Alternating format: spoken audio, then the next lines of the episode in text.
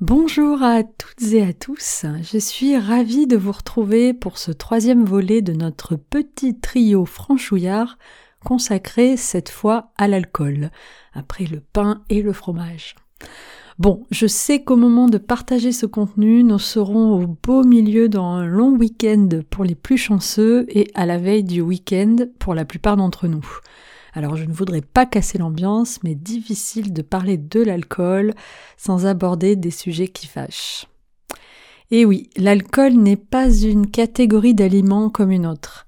Même si, comme d'autres, elle fait l'objet de recommandations et réglementations, elle est aussi source de fantasmes et il est difficile d'aborder le sujet de l'alcool uniquement sous l'angle nutritionnel. En effet, notre société, un petit peu schizophrène sur les bords, valorise sa consommation tout en la réprimant.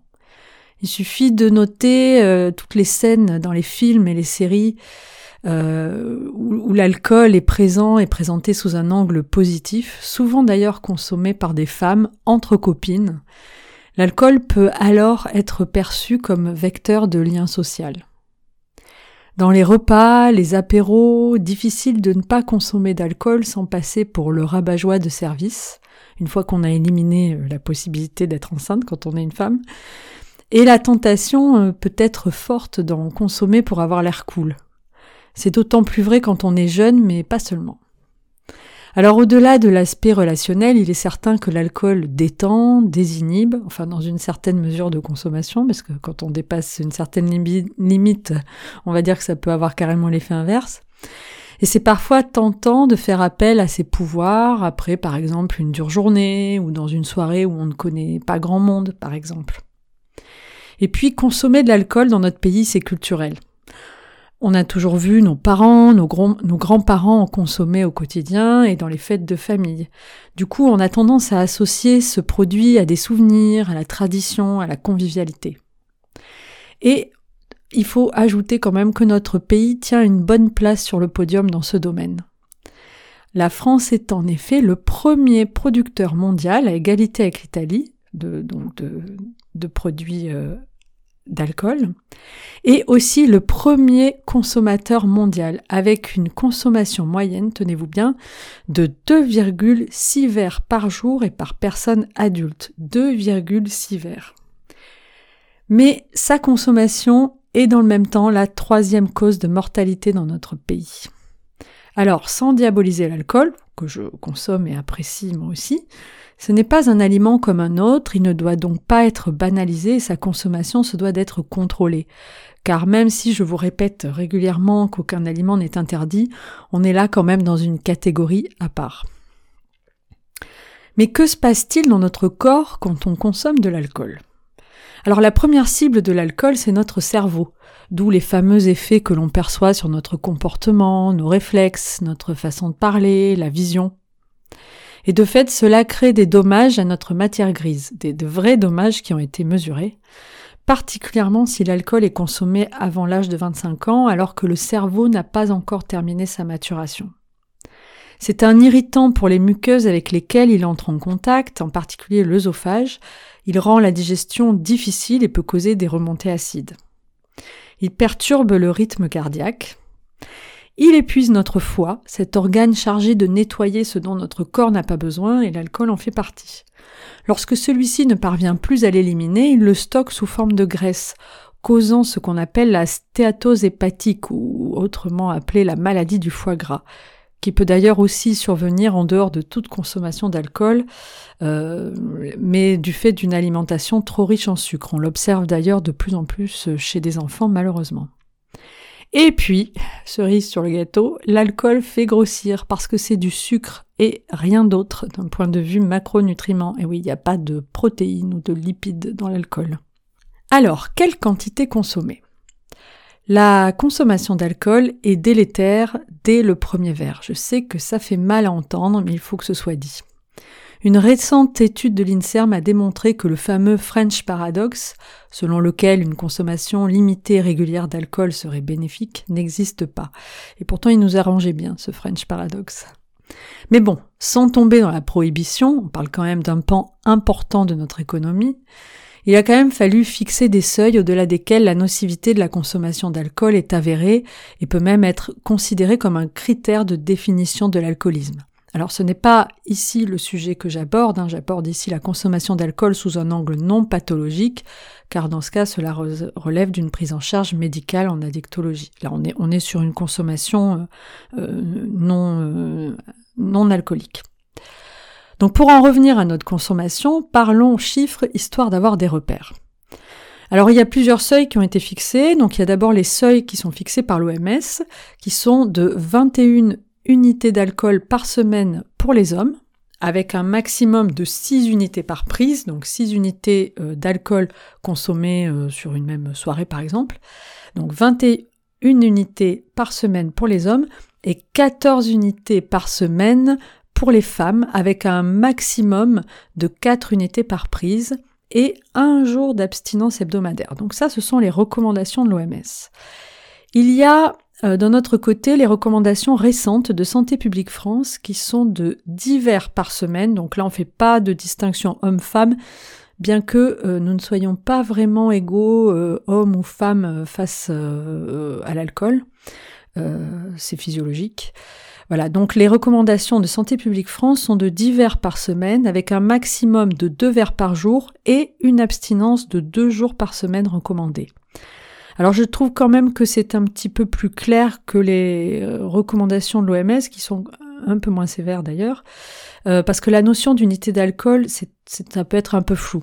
Alors en fait, qu'est-ce que c'est une unité d'alcool? Une unité d'alcool, ça correspond à 10 grammes d'alcool, d'alcool pur, soit un verre standard servi dans un bar. Donc c'est un verre de vin de 10 centilitres, c'est une bière de 25 centilitres, c'est l'équivalent d'une coupe de champagne ou d'une dose de 3 centilitres d'alcool fort par exemple.